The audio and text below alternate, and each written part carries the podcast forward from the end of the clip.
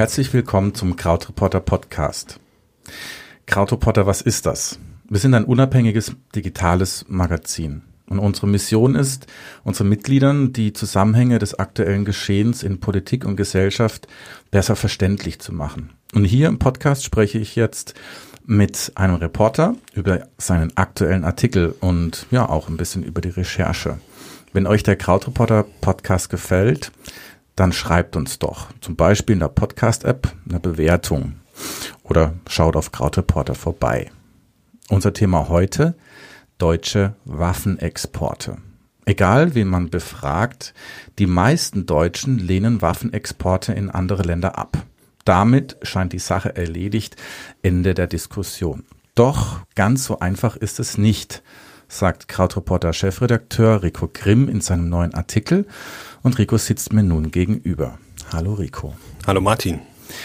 Ähm, ja, das Thema Waffen und Export, da, ja, das ist für viele Deutsche eigentlich ein klares Thema. Man will nicht mit dem Leid von anderen Menschen Geld verdienen. Warum reden wir jetzt darüber? Was ist der konkrete Anlass? Ähm, das international sehr renommierte Stockholmer Friedensforschungsinstitut SIPRI hat neue Zahlen veröffentlicht am 11. März. Das machen die jedes Jahr. Mhm. Und wo die halt sich anschauen, wer wie viele Waffen verkauft hat. Okay. Genau, also das war jetzt erstmal der äh, aktuelle Anlass. Die Zahlen sind in den Artikel eingeflossen. Und so der größere, das schwelende Thema dahinter ist die Frage, ob Deutschland in Zukunft stärker mit anderen Ländern im Verteidigungs- und Sicherheitssektor zusammenarbeitet, als mit anderen europäischen Ländern, mhm. oder ob es ähm, seine Waffenexporte, Kultur, also seine, äh, so wie es damit umgeht, beibehält. Okay. Und du schreibst in deinem Artikel am Anfang, die Armeen Europas, voran die Bundeswehr, werden gebraucht, gut ausgerüstet. So, ich habe jetzt überhaupt keine Ahnung von Armeen. Wo wird denn aktuell die Bundeswehr gebraucht? Den meisten bekannt sein dürfte Afghanistan. Also mhm. ich rede jetzt mit brauchen, wir stellen uns jetzt nicht die, größte, die, die Frage dahinter über Sinn und Unsinn dieses Einsatzes, ja. sondern ähm, vielleicht kann man jetzt im 20. Jahr fast 19. Jahr oder 18. Jahr bei Afghanistan sagen. Mhm. Ähm, vielleicht muss man da mal ein Ende finden. Aber mhm. Wir haben die Bundeswehr im Baltikum, wo sie explizit auf Wunsch unserer NATO-Verbündeten ähm, in den baltischen Staaten eingesetzt wird, um halt Russland zu signalisieren, dass das hier kein gefundenes Fressen ist. Mhm. Die Bundeswehr unterstützt im Rahmen einer UN-Mission ähm, Frankreich im Mali, die dort äh, eine große, sehr, sehr große Operation begonnen hatten vor 2016 war das, glaube ich, im Januar 2016 gegen islamistische Rebellen und auch gegen Tuareg-Rebellen. Mhm. Die Bundeswehr ist ähm, im Mittelmeer aktiv, also die Marine. Ähm, zum einen, ich glaube, offiziell um Waffenschleusungen ähm, ähm, zu verhindern mhm. äh, nach Libyen oder so oder um die Schleuserboote ähm, ähm, zu, zu, zu versenken. Die Bundeswehr war, ist im Irak ähm, in zweierlei Form. Sie bildet die irakische Armee aus mhm. und ähm, hat das jetzt auch nochmal, von der Leyen war gerade in Bagdad und hat das nochmal so unterstrichen, wie wichtig das ist für die, ähm, ähm, also dass die Bundesregierung auch dahinter steht und die Bundeswehr hat auch im Nordirak die Peschmerga ausgebildet im mhm. Kampf gegen den IS. Also das war der Beitrag äh, Deutschlands. Mhm im Kampf gegen den islamischen Staat und haben sie Ausbildung ge gemacht, aber auch Waffen geliefert. Mhm. Milan, mhm. Panzerabwehrraketen, mhm. okay. Gewehre. Ähm, und ja. Ich muss nochmal hinterher schieben, bis es gebraucht. Ich habe jetzt natürlich einfach Auslandseinsätze aufgezählt. Ne? Mhm. Also Sinn und Unsinn so eines Auslandseinsatzes ist sicherlich immer diskutabel. Aber die größere Frage hinter dem Brauchen ist ja, ähm, wollen wir, eine, sagen wir, dass in der heutigen Welt eine Armee vonnöten ist? Mhm und eine Armee, die halt auch einsatzfähig ist. Ne? Ja. Und ich denke, das kann man angesichts ähm, ähm, des auch so des Umfeldes, in dem Europa sich gerade bewegt in der Welt, ähm, muss man das bejahen. Mhm. Also die die äh, die Ukraine-Krise hat ja gezeigt, dass der Frieden in Europa nicht so selbstverständlich ist, wie wir das dachten. So, mhm. ne? ähm, oder auch der, der, der Syrienkrieg, da sollte Deutschland jetzt nicht eingreifen, aber was, was wäre denn, wenn eine Lösung auf dem Tisch liegt mit UN-Blauhelmsoldaten, mhm. die dafür sorgen, dass das Land stabilisiert wird? Könnte Deutschland dann sagen, wir beteiligen uns nicht daran? Mhm. Deutschland, das eine Million äh, syrische Flüchtlinge aufgenommen hat. Mhm. Könnte das Deutschland wirklich sagen? Mhm.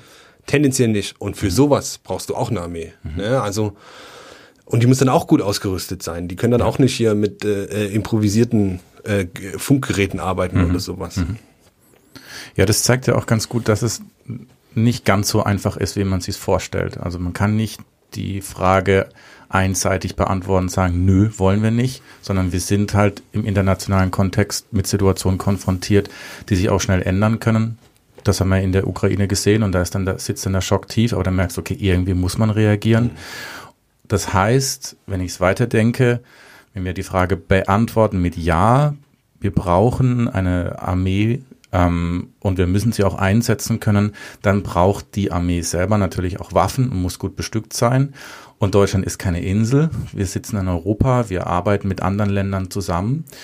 Ähm, und jetzt ist es so, dass mich mal schon interessieren wird, wie, wenn wir zum Waffenexport kommen, wie Deutschland im internationalen Vergleich denn ähm, dasteht, wie viel Waffen verkaufen wir denn oder an welcher, wenn's, da gibt es bestimmt eine Rangliste, wo stehen wir da? Genau, na, die Zahlen von SIPRI. Also Deutschland ist jetzt aktuell auf Platz 4, hm. war sehr, sehr lange auf Platz 3. Okay. Äh, die Franzosen haben die Deutschen überholt und mhm. Platz 1 sind die USA mit mhm. großem Abstand. Dann kommt Russland und auf den weiteren Plätzen ist China, Großbritannien, Spanien. Das wechselt dann immer ein bisschen hin und her. Okay. Und was misst CIPRI? Ja, die machen das ganz clever. Das Problem ist ja, äh, Waffendeals sind, ähm, da sind die Zahlen einfach oft nicht bekannt. Ne? Wer wie viel bezahlt, das ist ja schon bei normalen Geschäften nicht bekannt, bei ja. Rüstungsgeschäften noch weniger. Ja.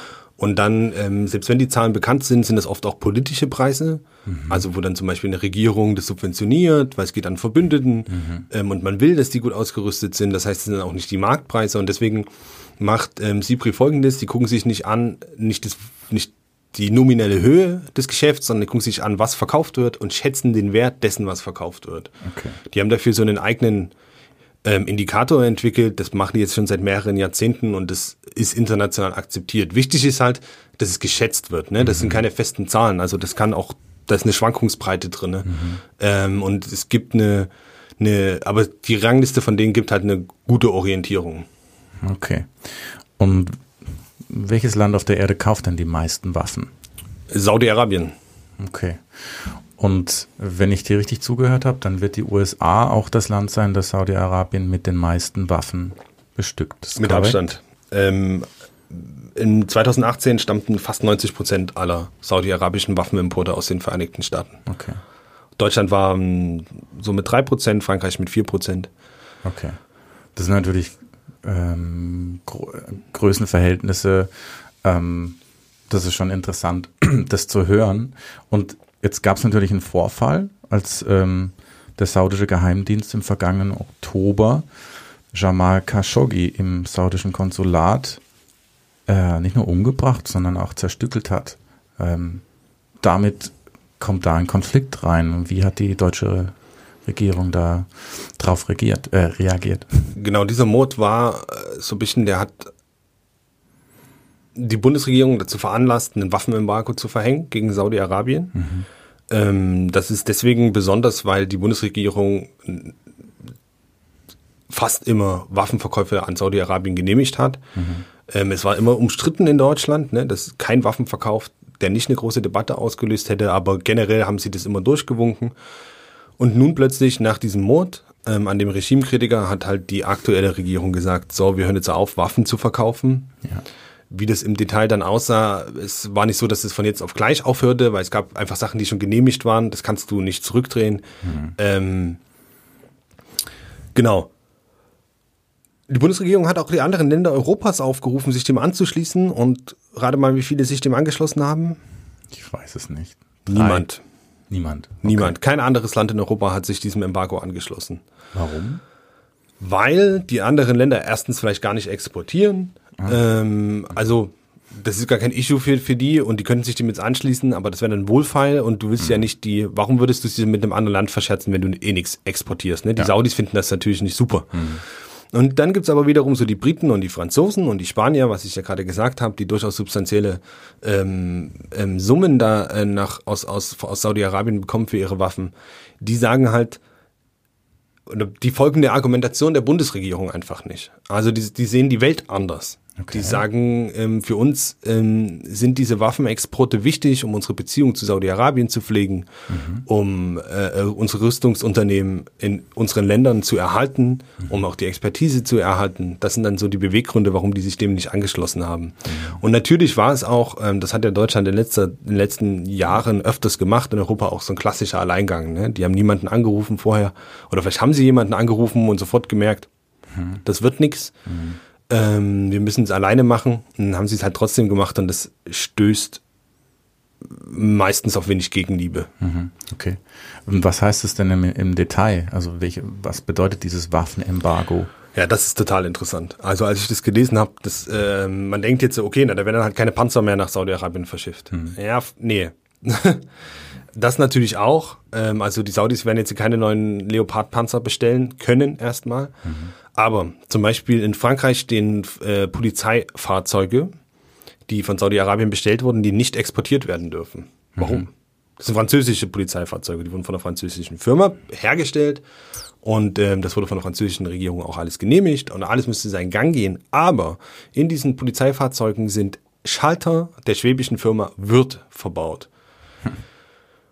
Und diese Schalter sind damit Teil eines Kriegsgeräts, und diese Schalter dürfen nicht exportiert werden. Und wenn der Schalter nicht exportiert werden darf, darf das Fahrzeug nicht exportiert. Also du kannst es natürlich theoretisch exportieren ohne die Schalter, aber mhm. blöd, so ein halb funktionelles ähm, ähm, Fahrzeug dann in das äh, Land zu verschiffen. Ja. So, das ist eine, eine Folge davon. Eine zweite Folge ist total, wusste ich auch nicht bis zu dieser Recherche, ähm, die Länder sind dazu übergegangen, zusammen Waffen zu kaufen, um bessere Preise zu bekommen. Ne, das ist wie im Großhandel. Mhm. Kaufst du 300 Raketen statt 100 Raketen, wird's billiger. Mhm. So, und die äh, Briten haben zusammen mit den Saudis Luft-Luft-Raketen für ihre äh, Jets geordert bei Airbus, mhm.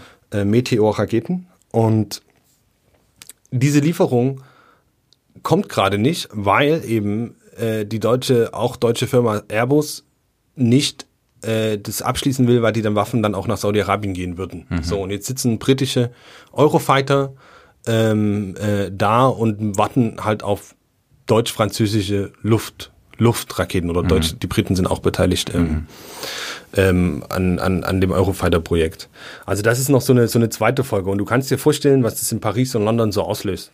Ne? Also wie die Pariser und äh, die Pariser Regierung und die Londoner Regierung das findet, hm. dass ähm, Deals, mit denen die Deutschen gar nichts zu tun haben, hm. blockiert werden ähm, durch diese Entscheidung. Mhm. Okay. Der britische Außenminister hat einen Brief geschrieben, ähm, Jeremy, Jeremy Hunt an seinen ähm, Amtskollegen Heiko Maas in Deutschland und dieser Brief ist öffentlich geworden. Das ist schon ein Zeichen dafür, dass die es ernst meinen. Also mhm. solche Briefe werden normalerweise nicht öffentlich. Ja. Die werden geleakt dann, mhm. weil du den Druck erhöhen willst. Und äh, da hat er quasi wirklich äh, große Geschütze aufgefahren, ähm, no pun intended, ähm, dass er die, er hat über die Glaubwürdigkeit Deutschlands als sicherheitspolitischer Partner gesprochen. Er hat ähm, ähm, gesagt, dass das, ähm, das Vertrauensverlust mhm. droht, wenn das so weitergeht. Und, und die Pariser, also ähm, Emmanuel Macron, für die war das sogar also bei denen war das sogar noch krasser. Also es gab im Januar diesen Freundschaftsvertrag zwischen Deutschland und Frankreich, 50 Jahre Élysée-Vertrag der in Aachen unterschrieben wurde. Und im Vorfeld dieses Vertrages gab es riesige Streitereien oder muss es gegeben haben, laut Medienberichten. Ich, es war jetzt nicht mit im Raum, hm. ähm, weil die Franzosen so erbost waren über das Embargo und gesagt haben, erst wenn wir in irgendeiner Form eine Regelung gefunden haben zu den Waffenexporten, werden wir diesen Vertrag unterschreiben. Und das ist ja krass. Das ist ein mhm. Symbol, total wichtiger, symbolischer Vertrag. Und Macron war aber bereit, ähm, da die, den ganz großen Hebel einzusetzen. Und jetzt haben die dann wohl eine Lösung gefunden, da kommen, kommen wir vielleicht später noch drauf zu sprechen. Ähm, und das wird jetzt aber erstmal bloß, um zu merken, dass das keine Lappalie ist, ja. sondern dass unsere europäischen Partner in äh, Großbritannien und in Frankreich, also die Partnerländer von Deutschland, echte Probleme mit der aktuellen Politik haben. Mhm. Und da kommen wir dann schon auch schon langsam deiner Frage auf die Spur, die du ja gestellt hast mit deinem Artikel, ist, was ist uns wichtig, ähm, dass wir die Waffenexporte zurückdrehen und oder wie wir mit anderen Ländern äh, kommunizieren und dastehen, weil es ja die Beziehungen belastet. Ähm, jetzt hast du aber zwei Sachen genannt, von denen ich keine Ahnung habe. Luft-Luftraketen, was ist denn das? Eine Rakete, um einen anderen Jet abzuschießen.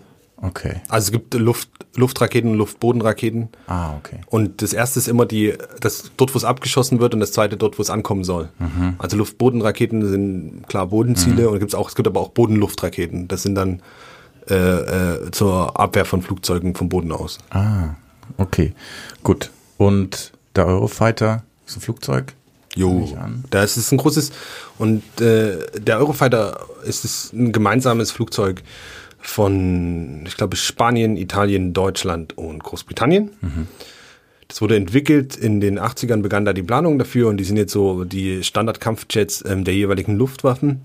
Und das ist ein ganz interessanter Fall, weil die Franzosen waren da eigentlich am Anfang mit dabei. Ne? Ist ja auch auffällig, dass die fehlen. Äh, die sind dann ausgestiegen aus den Planungen, auch weil es wieder Schwierigkeiten gab mit den ähm, Deutschen und die haben dann gesagt, so ach, wir entwickeln jetzt unseren eigenen Kampfjet. Äh, die Raphael, riesig verlustreiches Ding geworden, die hätten tausend Stück davon verkaufen müssen ins Ausland, hat nicht funktioniert.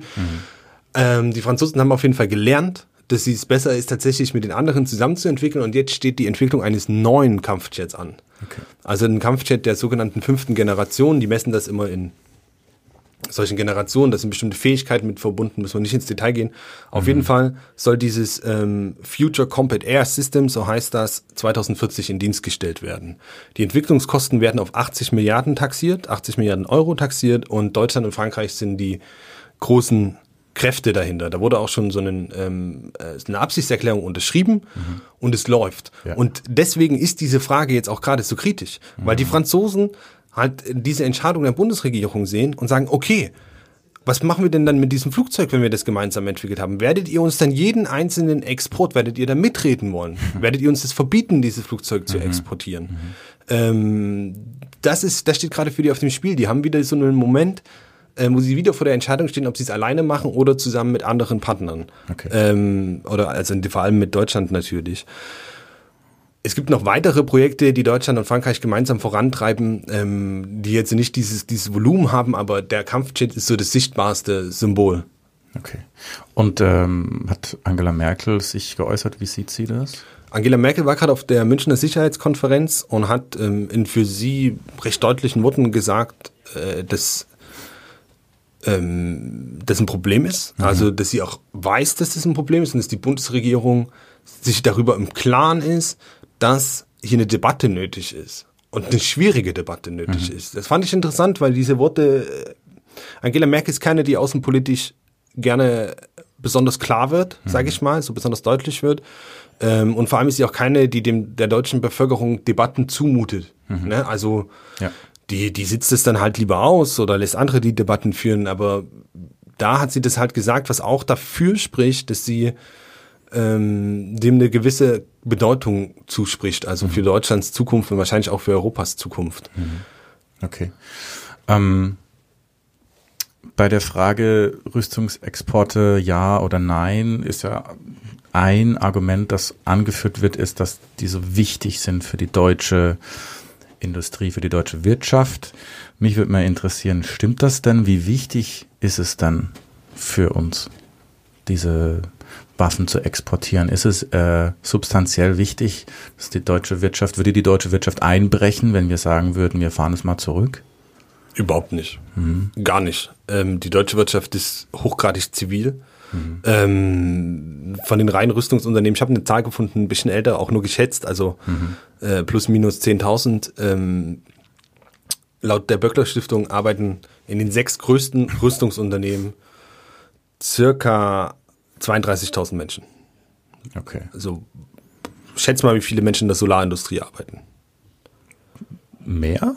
Ich weiß es nicht. Ja, in der Solarindustrie sind es um die 35.000 Krass. oder 40.000. Okay. In der Süßwarenindustrie arbeiten 50.000. Im deutschen Maschinenbau arbeiten 1,8 Millionen. Okay. Äh, in der deutschen Chemiebranche geht das in die Millionenzahl, in der Automobilindustrie in die Millionenzahl und so weiter. Okay. Das heißt, du bekommst schon ein Gefühl dafür, dass die reinen Arbeitsplätze für das wirtschaftliche Wohlergehen Deutschlands kein Argument sein können eigentlich. Ähm, und dann auch, wenn du dir anguckst, wie hoch der Anteil ähm, also der Wert, der da produziert wird, ne, an, am gesamten, oder der, was da exportiert wird, ich sag's mal so, ähm, gesamten Bruttoinlandsprodukt von Deutschland ist, das ist minimal. Also wenn du nur diese Zahlen anguckst, wenn von heute auf morgen die deutsche Rüstungsindustrie aufhören würde zu existieren, wir gäbe das so einen kleinen, äh, so einen kleinen Schuss nach unten in, in, in dem Chart so, mhm. Ne, und wir würden das als Land definitiv äh, hinbekommen, darauf zu reagieren, wenn wir das müssten und wollen okay. würden. Zumal diese Leute, die da arbeiten, sehr gut ausgebildet sind. Mhm. Ne, die könnten ja woanders auch in der zivilen Wirtschaft dann anfangen. Also das ist okay. kein Argument und das Wichtige ist, das zu betonen, ähm, warum, das, warum ich das auch in diesen Text recht prominent und pointiert mit reingenommen habe, weil in dieser Debatte immer Arbeitsplätze gegeneinander ausgespielt werden. Also sowohl die einen, die sagen, wir müssen exportieren, mhm. sagen, ja, wir müssen Arbeitsplätze schützen, oder auch, aber als auch die Gegner dieser Exporte sagen, ja, das ist doch, ähm, habe ich öfters mal gelesen, ja, ähm, die, die deutsche Rüstungsindustrie, die diktiert doch quasi die Regeln der Bundesregierung. Quatsch. Hm. Die Automobilindustrie diktiert die Regeln der Bundesregierung vielleicht oder andere Industrien, aber nicht die deutsche Rüstungsindustrie. Und der Hebel ist dann ein anderer. Also wir dürfen äh, Waffenexporte oder wir können, brauchen Waffenexporte nicht als wirtschaftliche Frage ähm, betrachten, mhm. sondern wir müssen es in einen größeren Rahmen setzen. Mhm. Mhm. Das ist eine strategische Frage, ist eine, eine sicherheitspolitische Frage in, und auch eine moralische Frage, aber es ist keine wirtschaftliche Frage. Also die Zeiten, wo die Rüstungsindustrie der Motor der deutschen Wirtschaft war, wie das vielleicht mal vom Ersten Weltkrieg gewesen ist, ne, mit dem Flottenbau mhm. oder der Mot oder vom Zweiten Weltkrieg, als die krasse ähm, Aufrüstung der Landstreitkräfte vonstatten ging ähm, unter den Nazis, die sind halt einfach vorbei. Mhm. Und ein, ein, ein Punkt ist wirklich wichtig, ähm, den, ich, äh, den wir vorhin gar nicht angesprochen haben. Das Ganze findet ja auch statt vor einer Präsidentschaft von Donald Trump. Donald ja. Trump, der auf jeden NATO-Gipfel dazu nutzt, so ein bisschen hin, hin und her zu schwanken zwischen, ob, die NATO, ob er die NATO ernst nimmt oder nicht, ob er die Beistandsverpflichtungen ernst nimmt oder nicht. Und da gab es diesen berühmten, äh, inzwischen schon berühmten Auftritt von Angela Merkel auf in einem bayerischen Bierzelt, wo sie gesagt hat, wir müssen uns ein Stück weit emanzipieren von den Amerikanern. Da kam die gerade frisch von einem G7-Gipfel, glaube ich, mhm. und hat halt den Trump gesehen und die hat in dem Moment, glaube ich, wirklich realisiert, die Zeit einer engen transatlantischen Beziehung ist vorbei. Ähm, die Europäer können sich nicht mehr 100% auf die Vereinigten Staaten verlassen. Und es bedeutet praktisch eben, dass wir auch uns nicht mehr 100% auf diese Beistandsverpflichtungen verlassen können. Also und auf den, das Militär, das Deutschland natürlich trotzdem, also das amerikanische Militär, das Deutschland natürlich trotzdem mitgeschützt hat durch die NATO. Ne? Mhm. Also nochmal kurz, um folgen zu können, wenn im, in dem Vertrag steht, wenn ein Land, ein NATO-Mitgliedland angegriffen wird, dann ist es wie ein Angriff auf alle. Auf alle. Mhm. Also heißt es, du greifst, äh, du gehst nicht in den Krieg mit Lettland, sondern du gehst in den Krieg mit äh, den USA, Deutschland, Frankreich, Großbritannien etc. Und das mhm. ist äh, der der Hebel daran. Das ist das, was abschreckend wirkt. Mhm. Und wenn aber dieser dieses Versprechen nicht mehr so richtig gilt, mhm. ja, dann ist auch die Abschreckungsfunktion ein bisschen, bisschen weg und du musst dir halt dann als Regierung die Frage stellen, was tun wir, um diese Lücke zu füllen? Wollen wir eine oder müssen wir überhaupt was tun? Ist ja auch, kann man ja auch sagen. Also ja. sagen, ist nicht schlimm. Mhm. Ist nicht schlimm. Es, unser Umfeld, unser ähm, Umfeld in Europa ist, äh, ist so friedlich, wir brauchen keine Abschreckung so krass. Mhm. Kann man ja auch ankommen zu dieser, zu dieser Antwort. Aber die Ukraine-Krise, der Syrien-Krieg, ähm, ähm, so und auch die, die, die, die, der Versuch, so islamistische Terrorstaaten zu etablieren, zeigt eben, dass es durchaus Bedrohungen gibt, wo ähm, Abschreckung vonnöten sein könnte. Mhm. Okay. Ähm, ja, bei deutschen Firmen fällt mir nur eine ein, auswendig, das ist Heckler und Koch, weil die permanent, warum auch immer, genannt sind. Ähm, welche Firmen gibt es denn noch in Deutschland? Also Heckler und Koch stellen ja nur Kleinwaffen her, ne? Mhm. also nur Gewehre, Pistolen, solche Sachen. Die sind zum Beispiel gar nicht in den Zahlen von Cipri mit drin. Ach. Die werden extra gezählt. Okay. Da gibt's nochmal andere Statistiken. Mhm. Ähm, aber Heckler und Koch, ja, ist berühmt berüchtigt, weil deren Waffen immer sehr oft in Staaten landen, wo sie nicht sein sollten, in Mexiko zum Beispiel, ähm, in, in welchen Kriegen, wo, wo tauchten die noch auf? Saudi-Arabien hat sehr, sehr viele G3-Gewehre, weil Heckler und Koch mal denen eine Lizenz gegeben hat, die in eigener Produktion zu bauen. Das ist natürlich auch sehr, sehr umstritten. Es gibt aber noch weitere Firmen und um die, das sind, die sind auch die sechs größten dann, die damit in diese Zahl der 38.000 Arbeitsplätze reinfallen. Mhm. 32.000. Das ist zum Beispiel eine Firma wie Kraus Maffei Wegmann. Die kennt man äh, mit ihrem berühmtesten Produkt in Anführungsstrichen, dem Leopardpanzer. Mhm. Das ist eine Firma wie ähm, Airbus Defense Systems, die halt, ähm, äh, das ist so die militärische Sparte von Airbus, mhm. die alles, die zum Beispiel diese Luft-Luft-Raketen herstellen. Mhm. Dann eine Firma wie ThyssenKrupp Marine Systems, die Boote herstellen, die militärisch genutzt werden. Mhm. Oder eine, die recht unbekannt ist, ähm, Deal heißen die, das ist so ein bisschen so eine Art Mischkonzern, aber die Munition herstellen, also die verschiedene Teile, ähm, die wichtig sind fürs Militär herstellen, auch Raketen, glaube ich, äh, wenn ich richtig Raketen mitentwickeln, mhm. jedenfalls, wenn ich richtig informiert bin. Genau, um solche Firmen geht's dann. Und dann gibt's noch so andere Firmen, die mitmischen, ähm, aber jetzt nicht rein militärisch sind. Ähm, zum Beispiel in Friedrichshafen, ich glaube ZF Friedrichshafen ist eine Firma, die sitzen am Bodensee, ähm, die halt zivile Produkte haben, aber auch militärische. Mhm. Okay. Wie, wie sieht denn die deutsche Bevölkerung das Thema? Da gibt es bestimmt auch Zahlen dafür. Was wissen wir darüber? Äh, die lehnt das ab. Waffenexporte. Also die Zahlen sind recht stabil. Mhm. Du könntest sagen, so jeder drei von vier Deutschen lehnen Waffenexporte generell äh, in Krisenregionen lehnen Waffenexporte generell ab mhm. und fast 90 Prozent so oder 85 Prozent lehnen Waffenexporte in Krisenregionen ab. Okay. Also das ist großes, große Gegnerschaft. Okay.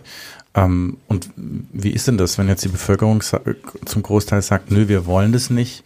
Wie funktioniert das dann, dass Deutschland trotzdem ähm, Waffen exportiert? Wie, welchen, welchen Schritte müssen da passieren zwischendrin? Na, die Bundesregierung muss ihr okay geben. Also irgendjemand muss sie bestellen und mhm. die Bundesregierung muss ihr okay geben. Und dafür gibt es ähm, Rüstungsexportrichtlinien die ähm, aber jetzt nicht einklagbar sind oder so, sondern es ist eine Sache der, der Exekutive, also der Regierung. Die mhm. kann im Alleingang entscheiden, ob sie etwas genehmigt oder nicht. Kein ja. Bundestag äh, mischt damit, niemand anderes. Mhm. So.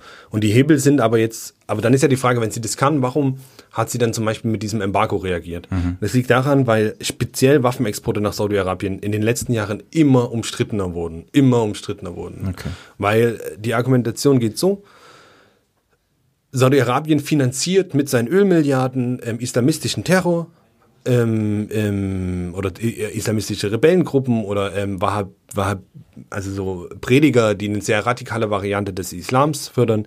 Saudi-Arabien führt Krieg im Jemen. Saudi-Arabien ähm, ist mit dem Iran in so einem Art kalten Krieg äh, verwickelt. Saudi-Arabien ist im Syrienkrieg verwickelt ähm, und ist eine Diktatur. Ja. So, ne? Warum liefern wir diesem Land Waffen? Mhm.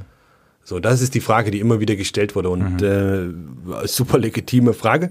Und äh, die hat, also der moralische Druck oder die, die, der Druck dieser Frage wurde halt immer größer, so dass sich auch die Bundesregierung angefangen hat zu bewegen. Zum Beispiel stand im Koalitionsvertrag drinne vor einem Jahr, dass ähm, es kam recht überraschend sogar, keine Waffen mehr äh, an Parteien geliefert werden, die im Jemenkrieg beteiligt sind. Mhm. Okay wurde gebrochen, das Versprechen, aber es stand wenigstens erstmal drin. okay. Wie ist es denn in Frankreich? Ähm, wie sieht die Bevölkerung da und ähm, welche Wege muss es da gehen, dass äh, Waffen exportiert werden können? Eine Sache ist wichtig. Bei allem, was ich jetzt über Frankreich sage, das hat mir Pierre Haroche gesagt, der ähm, so ein französischer ähm, Experte, der sich mit Verteidigungspolitik beschäftigt und mit Sicherheitspolitik. Mhm in Frankreich ist dieses ganze Thema Verteidigung, Sicherheit, Rüstung Sache des Präsidenten.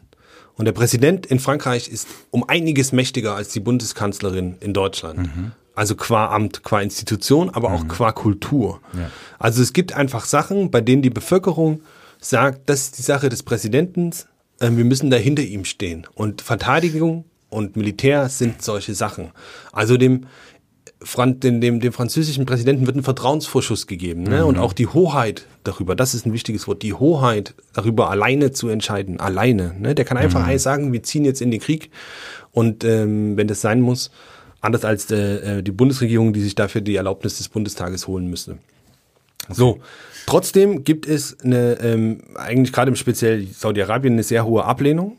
Ne? Also es gab, gibt eine Umfrage, es gibt nicht viele Umfragen und das ist auch schon bezeichnend dass ähm, 74 Prozent der Franzosen es für inakzeptabel halten, Saudi-Arabien mit Waffen zu liefern, äh, mhm. zu beliefern und 88 Prozent äh, der Franzosen es generell für inakzeptabel halten, Waffen an Länder zu liefern, die in Kriegsregionen vielleicht gegen die Zivilbevölkerung eingesetzt werden. Okay. So, das heißt, der Widerstands, also so der Widerstand dagegen ist eigentlich ähnlich wie in Deutschland. Mhm.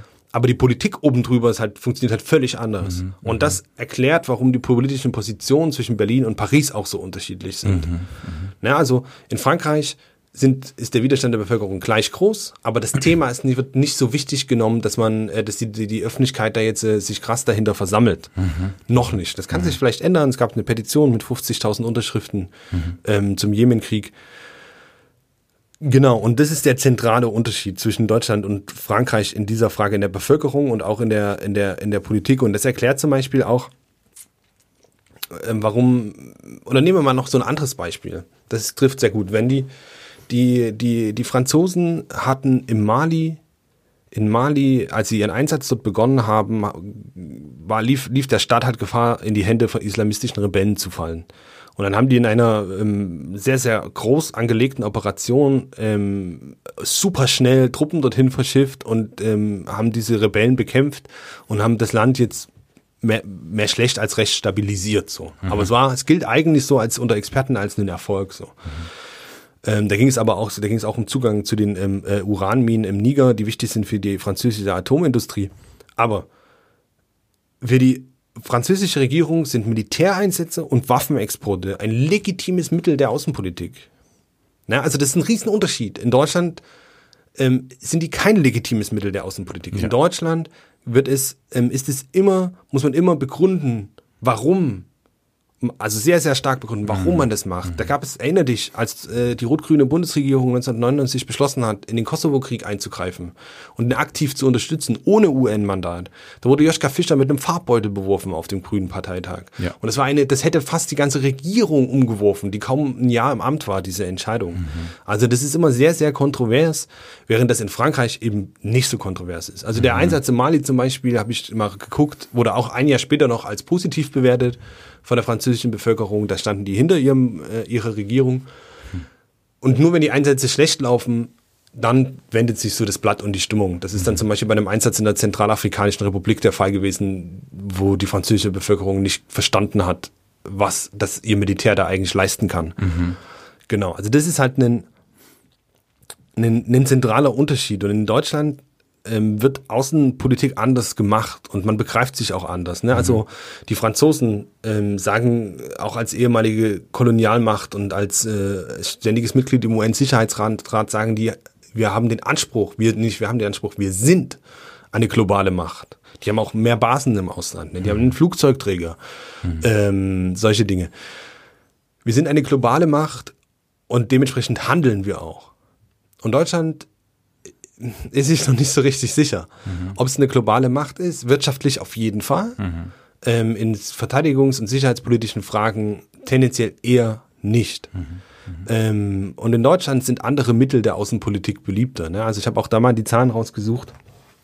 Mal geguckt, das mal so, so, so bloß verglichen, wenn Sie, sagen Sie, dass diplomatische Verhandlungen ein gutes Mittel der Außenpolitik sind, da stimmen fast 90 Prozent zu, Entwicklungshilfe ähm, 75 Prozent zu und wenn es um Kampfeinsätze der Bundeswehr geht, sinkt diese Zahl halt auf 35 Prozent und noch weniger sind es bei Waffenlieferungen für befreundete Staaten, Okay. äh, sind es weniger als 30 Prozent. Ja, ja. Also das ist einfach äh, ein, ein kultureller Unterschied. Nee, nicht ein kein kultureller, ist ein politischer Unterschied. Okay. Und ich meine, das, das zeigt, hilft mir schon ein bisschen besser zu verstehen, äh, in welchem Kontext Deutschland agiert und warum wir die, die moralische Frage auch erstmal manchmal so ein bisschen hinten anstellen muss, um den größeren Kontext zu verstehen. Und was mich jetzt noch ein bisschen interessiert ist, wie es denn Deutschland mit den Parteien ähm, ist. Du schreibst in deinem Text, dass es vor allem eine Partei gibt, die mit Rüstungsexporten ein großes Problem hat. Ähm, ich, als ich es gelesen habe, habe ich kurz Inhalt gehalten und gedacht, okay, was würde ich jetzt tippen? Linke hätte ich jetzt getippt und Grüne. Die haben beide auch ein großes Problem damit, Mhm. aber sie sind gerade nicht an der Regierung. Ja. Und äh, sie sind auch, vor allem die Grünen, nicht, haben gerade nicht das Problem äh, fallender Umfragewerte, Ja. sondern an der Regierung ist die SPD und die kämpft gerade um ihr, ihr, ihr, ihre politische Identität. Die muss sich irgendwie stabilisieren, ne? Mhm. also in ihren Umfragewerten mhm. und um ihre politische Zukunft. Mhm. Und was äh, die SPD dann jetzt eben macht, ähm, sie fängt an, wieder an ihre, sich an ihre Tradition zu erinnern, als Friedenspartei, so als diejenige, die den Kalten Krieg ähm, zum Teil mit entschärft hat durch diese Wandel durch Annäherung mit der Sowjetunion. Willy Brandt, der äh, gesagt hat, wir müssen mit den Sowjets reden mhm. und nicht nur ähm, ähm, aufrüsten und müssen da eben Mittel und Wege finden. Und daran fängt sie ja jetzt an, sich wieder zu erinnern und ja. betont das auch wieder, ähm, gibt Interviews dazu und ähm, stärkt das Thema. Und das stößt natürlich auch sehr, sehr große Liebe bei den SPD-Anhängern, mhm. Ähm, die voll dahinter stehen. Das Problem ist allerdings, weil sie Teil der Bundesregierung sind, ähm, haben sie jetzt einen Konflikt mit der CDU tendenziell vor sich, die halt, die sind jetzt auch nicht krass pro Waffenlieferung und so, aber sie sind eher bereit, das zu genehmigen und mhm. sie sind eher bereit, auf Frankreich zuzugehen mhm. und sich da diesem, der, den europäischen Verbündeten einfach anzunähern. So, da ist halt so eine Sollbruchstelle auch drin. Ne? Also wenn die SPD jetzt entscheidet, das Thema ist uns so wichtig und das Thema, wir versprechen uns davon, damit wieder ähm, ähm, Stimmen zu gewinnen, mhm. dann kann ich mir vorstellen, dass sie darüber auch die Koalition zerplatzen lassen. Mhm. Weil das ein Thema ist, wo du, wenn du deswegen eine Koalition zerplatzen lässt, nur gewinnen kannst. Mhm. mhm. Ne? Also äh, wir gehen ja. aus der Regierung raus, weil wir keine Waffen in Kriegsgebiete verkaufen wollen. Ja. gibt da kaum ein besseres Thema. Ja. Ne? Aber, aber die SPD und ihre Anhänger ist gleichzeitig auch diejenige Partei, die sich als Europapartei versteht. In keiner anderen deutschen Partei sind die Mitglieder und Wähler so sehr für die europäische Integration wie in der SPD. Nicht mhm. bei den Grünen und nicht in der CDU. Mhm. Das heißt, als SPD-Wähler musst du dich jetzt entscheiden und als SPD-Mitglied. Mhm. Machen wir mehr Europa mit den Franzosen und den Briten und den Spaniern? Sorgen wir dafür, dass es eine europäische Verteidigungs- und Sicherheitspolitik gibt? Also wofür das alles, worüber wir gerade reden, halt nur der erste Schritt ist. Ne? Mhm. Das ist ja noch alles nicht integriert. Mhm. Da kann man noch, noch viel, viel mehr machen. Sich abstimmen, General, Generalstäbe zusammenlegen, solche Sachen. Oder ähm, schauen wir, ähm, ähm, ähm folgen wir dem, dem Friedensimpuls, folgen wir die, unseren Idealen und verhindern diese Waffenexporte und lassen sogar die Regierung vielleicht darüber zerbrechen. Mhm. Das ist ein Riesendilemma für diese mhm. Partei. Und ähm, Heiko Maas, an dem sieht man das sehr schön, äh, der personifiziert diesen Widerspruch ein bisschen, weil er als Außenminister, der sitzt dann halt dann da bei seinen Kollegen und äh, muss das so rechtfertigen, was gerade passiert mhm. und muss das irgendwie erklären ähm, und tut es sicherlich so, wie das ein Außenminister halt tun muss. Aber gleichzeitig ist er auch SPD-Mitglied und er weiß, was seine Pai, äh, Partei von ihm erwartet speziell. Ne? Und er ist da auch hin und her gerissen. Mhm. Und diese Entscheidung eben, dieses Dilemma, in dem die SPD ist, ist, ist de facto ganz Deutschland, weil wir am Anfang gesagt haben, die Deutschen auch für Europa sind und mhm. sie gegen Waffenexporte sind. Mhm. Und diese Debatte zu führen darüber, was uns da wichtiger ist oder wie wir da einen Mittelweg finden können, einen Kompromiss finden können, mhm. das war halt auch anders für diesen Text. Mhm. Weil diese Debatte einfach nicht geführt wird. Mhm. Sie wird, es gibt ich, so eine Handvoll von Sicherheitsexperten oder so, so Leuten, die sich damit auseinandersetzen mit diesen Themengebieten, die seit, die sich den Mund fusselig reden, die sagen, ähm, äh, hier gibt es einfach ein Riesenloch, das wir ignorieren so, ne? Und wir tun so, als gäbe es das nicht ähm, und laufen da mal dran vorbei ähm, ähm, und füllen das nicht an, füllen das einfach nicht einfach. Die, die Antwort kann ja auch sein, okay, ähm, die muss ja nicht darin bestehen, dass wir jetzt alle unsere moralischen Bedenken ähm, zur Seite schieben und unsere bisherige Kultur der Waffenexporte zur Seite schieben, sondern die kann ja auch sein, wir versuchen die anderen Länder unserer eigenen Position anzunähern. Mhm. Aber das schaffst du nur, wenn du woanders einen Schritt auf sie zugehst. Ne? Mhm. Das ist ja dann so der Deal unter Verbündeten. Mhm. Ne? Und, und auch so schaffst du ja dann auch Glaubwürdigkeit. Mhm. Und dann musst du als Deutschland sich halt auch sagen, wo gehen wir den Schritt auf die zu? In welchen Punkten? Und die werden sich dann nicht abspeisen lassen mit ähm, ähm so, so Lippenbekenntnissen, sondern das muss substanziell sein. Mhm. Weil das für die anderen Ländern eben auch eine Frage der Kultur ist und der politischen Tradition und aber mhm. auch eben ein Werkzeug in ihrem Werkzeugkasten ist. Und das ja. geben sie natürlich ab, wenn sie ein anderes Werkzeug bekommen vielleicht. Okay. Ähm, wie geht denn jetzt, wie sieht denn die Zukunft zwischen Deutschland und Frankreich aus, was das, was dieses Thema betrifft? Das klingt sehr ähm, angespannt ähm, und wie, wie guckst du da in die Zukunft? Was, was ist denn da abzusehen? Also ein Kompromiss muss her, ne? Es muss ja. eine Lösung her. Okay. Ähm, es kann eine Lösung her, die in irgendeiner Form erstmal so, dass die weitere Zusammenarbeit ähm, ähm, sichert. Also man würde jetzt ungern wahrscheinlich riskieren, dass gerade jetzt äh, äh, wieder dieses zum Beispiel dieses gemeinsame Kampfjet-Projekt einfach scheitert. Es gibt ein Vorbild, in den 70ern haben sich der damalige deutsche Außenminister Helmut Schmidt und der damalige französische Außenminister Michel Debré darauf geeinigt, dass ähm, das eine Land jeweils nicht reinredet in die Exportentscheidung des anderen Landes. So, das heißt, die Deutschen konnten exportieren, wie sie, also nicht exportieren, wie sie wollen, und die Franzosen konnten exportieren, wie sie wollen. Diese Lösung liegt so oder so ähnlich jetzt wieder auf dem Tisch. Es gab wohl in diesem ähm, Freundschaftsvertrag, den ich da angesprochen hatte, den Macron ähm, fast platzen ließ wegen dieser, dieser Waffensache, ähm, so ein geheimes Zusatzabkommen. Da gab es eine Bundestagsdebatte, das ist auch noch nicht draußen. Ich habe das Papier gesucht, aber nicht zu Gesicht bekommen. Ähm, es liegt aber vor und da steht wohl drinne, dass ähm, die Exportentscheidungen der anderen Länder nicht ähm, ähm, ähm, so in Frage gestellt werden können, wenn der Anteil, der eigene Anteil unter einem gewissen Prozentsatz liegt. Heißt, Schalter in einem französischen Polizeifahrzeug könnten theo wahrscheinlich nicht von Deutschland verhindert werden. Äh, also dass der Export dieses, dieses Ja. Polizeifahrzeugs kann von Deutschland wahrscheinlich nicht verhindert werden, weil der Anteil an diesem Fahrzeug, der deutsche Anteil niedrig. einfach zu klein ist. Ähm, und dann aber, wenn es halt so um die großen Waffensysteme ginge, zum Beispiel diesen neuen Kampfjet, ähm, dann wäre der Anteil von Deutschland wahrscheinlich groß genug, dass es da mitentscheiden kann. Und ich sage mal, das hört sich doch, wenn ich mir das so angucke, wenn, auch für das, was da so auf dem Spiel steht, ähm, hört sich doch erstmal an wie eine Lösung, mit der man arbeiten kann. Ne? Also, ähm, dass man den Eurofighter, äh, nicht den Eurofighter, diesen Kampfjet, dass man das gemeinsam entscheidet, wäre vielleicht sogar gar nicht so schlecht, weil man sich dann auch abstimmen muss darüber, was eigentlich so die strategischen Prioritäten sind. Ne? Da mangelt es bei Europa ja. Ne? Da macht, kocht jeder noch so ein bisschen seine eigene Suppe. Ähm, obwohl Europa, wenn du das zusammenrechnest mit seinen 550 Millionen Einwohnern, seiner Wissenschaft, seiner Wirtschaft, seiner, ähm, seiner Verbindung in die Welt, ähm, ein außenpolitisches Schwergewicht sein könnte.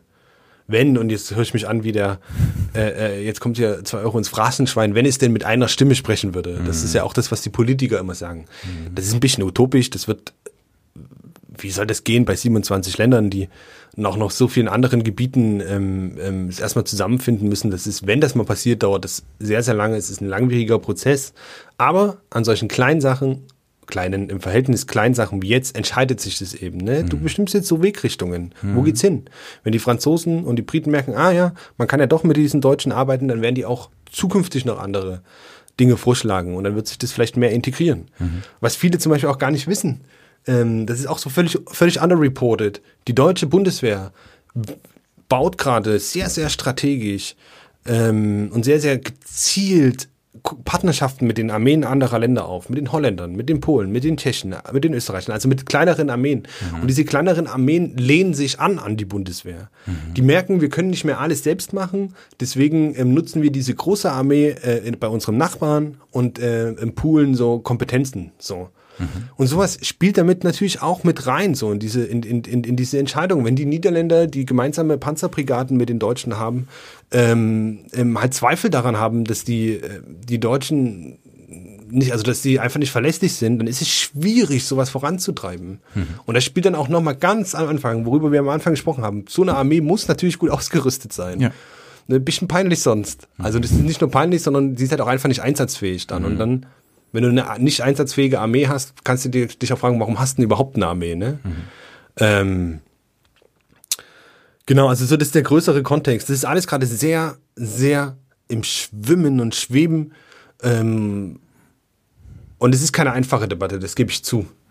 Ähm, ich habe wahrscheinlich auch, also ich habe viel Zeit so in, ich war lange länger in Israel, ich ähm, habe viel so mich auch so mit der Geschichte beschäftigt, ne? also nicht Israels, aber generell und allgemein. Und wenn man sich anguckt, ähm, wie Militär, Krieg, Waffenexporte, solche Sachen eingesetzt wurden, ne, ähm, dann sind wir echt schon einen Riesenschritt weiter in unserer heutigen in unserer heutigen Zeit und in Europa, dass wir da einfach weg davon sind, anzunehmen, dass es ein wirklich ein super legitimes Mittel der Politik ist. Man kann einfach mal irgendwo reinreiten, wenn man mächtiger ist und irgendwelche Völker unterjochen.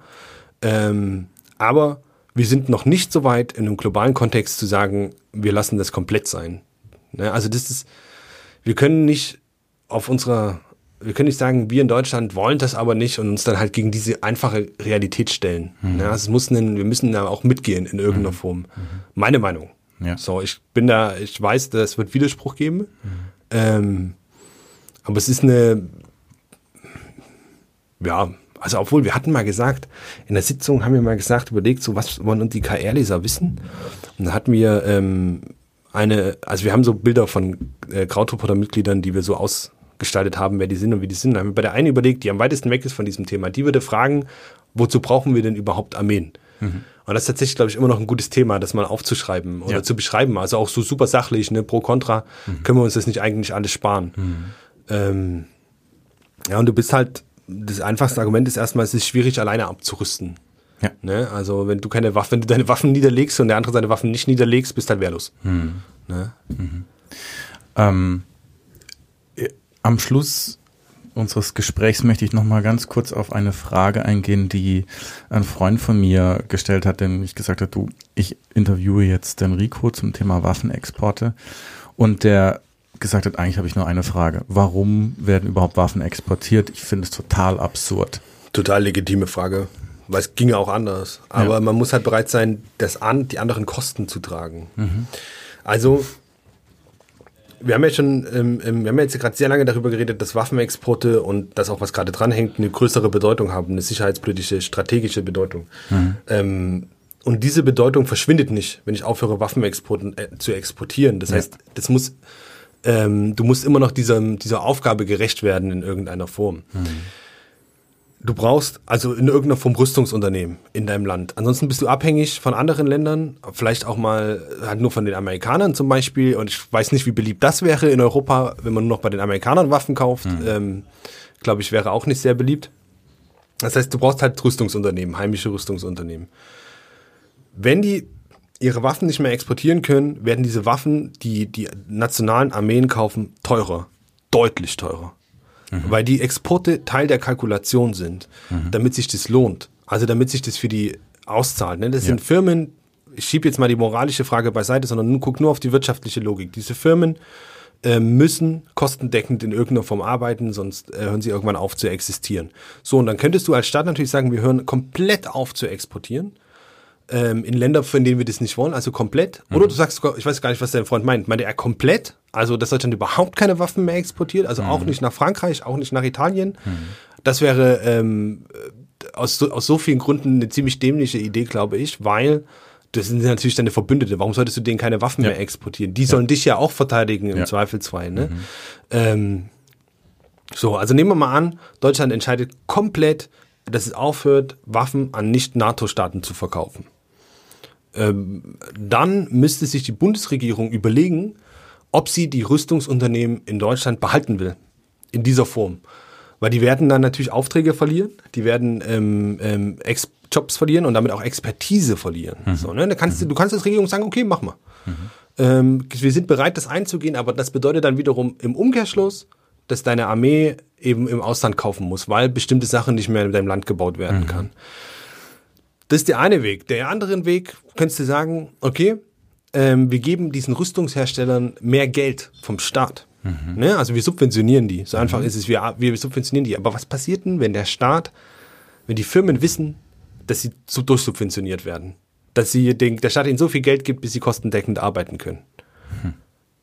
Da werden die Kosten explodieren. Und die Kosten sind jetzt schon gigantisch. Mhm. Und vor allem ist das eine Einladung für Korruption. Also Waffendeals sind eh immer schon krass äh, anfällig für Korruption, mhm. weil mhm. so viel im, im, im, im Verdeckten ge äh, gearbeitet wird. Ähm, aber wenn du nochmal so eine Standleitung baust zwischen der Bundesregierung und diesem Waffenunternehmen, dann verzahnst du die erstens, das willst du eigentlich auch nicht. Mhm. Du willst ja schon so ein bisschen Distanz haben. Mhm. Ähm, ähm, und du sorgst halt auch so für Abhängigkeiten in beide Richtungen. Mhm, mhm, das ist die zweite Möglichkeit. Das kann man natürlich auch machen, aber man muss sich bewusst sein der Gefahren, die dahinter laufen. Und mhm. man muss sich bewusst sein, dass, ähm, dass in irgendeiner Form bedeuten würde, entweder Steuern zu erhöhen oder das Geld woanders abzuziehen. So. Es ist keine, das ist, es ist keine leichte Entscheidung. Ein Leser allerdings, das fand ich ganz super, der hat unter dem Artikel kommentiert, gesagt, ich bin bereit, mehr Steuern zu zahlen. Das fand ich super konsequent. Mhm. Ich bin bereit, mehr Steuern zu zahlen, damit wir das nicht in diese Länder exportieren müssen. Mhm. Mir, okay, mhm. wenn Deutschland und die deutsche Bevölkerung zu so einer ähm, ähm, Haltung käme und sagen würde, wir zahlen gerne ein Prozent mehr Steuern, mhm. warum nicht? Mhm. Ne? Mhm. Aber das ist eben mein Punkt. Es ist nicht nur eine moralische Frage. Waffen zu exportieren ist eine absurde Idee. Da müssen mhm. wir gar nicht drüber reden, mhm. moralisch gesehen. Aber mhm. es gibt eben wirtschaftliche Zwänge, sicherheitspolitische Zwänge, ähm, ähm, die das halt verkomplizieren so, ne? Und ähm, der, die Deutschland hat sich in den Nachkriegsjahren, und da kommt es ja auch her, ne? Also zwei Weltkriege, einer davon auf deutschen Booten, hat das Land verwüstet, den anderen, ähm, der andere hat äh, Europa komplett verwüstet, oder Frankreich zumindest. Die Deutschen haben natürlich eine sehr gute und sehr gesunde Antipathie gegen Krieg ähm, ähm, entwickelt, aber sie haben auch im Kalten Krieg sich immer auf die Amerikaner verlassen.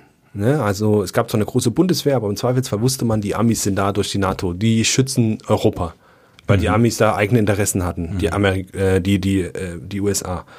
Ähm, und dieses sich darauf verlassen ändert sich eben gerade und das zwingt uns zu dieser Debatte. Mhm. Und es ist ich, es gehört zur Ehrlichkeit, das anzuerkennen, dass mhm. sich das ändert und auch anzuerkennen, dass so ein bisschen der, äh, ähm, der im Kalten Krieg eben Deutschland enorm sich angelehnt hat bei den US-Amerikanern, die ihre eigenen Interessen hatten. Das will ich jetzt überhaupt nicht sagen. Ne? Die US-Amerikaner haben profitiert davon. Die haben das ja nicht ohne Grund gemacht, so viel Geld da reingesteckt.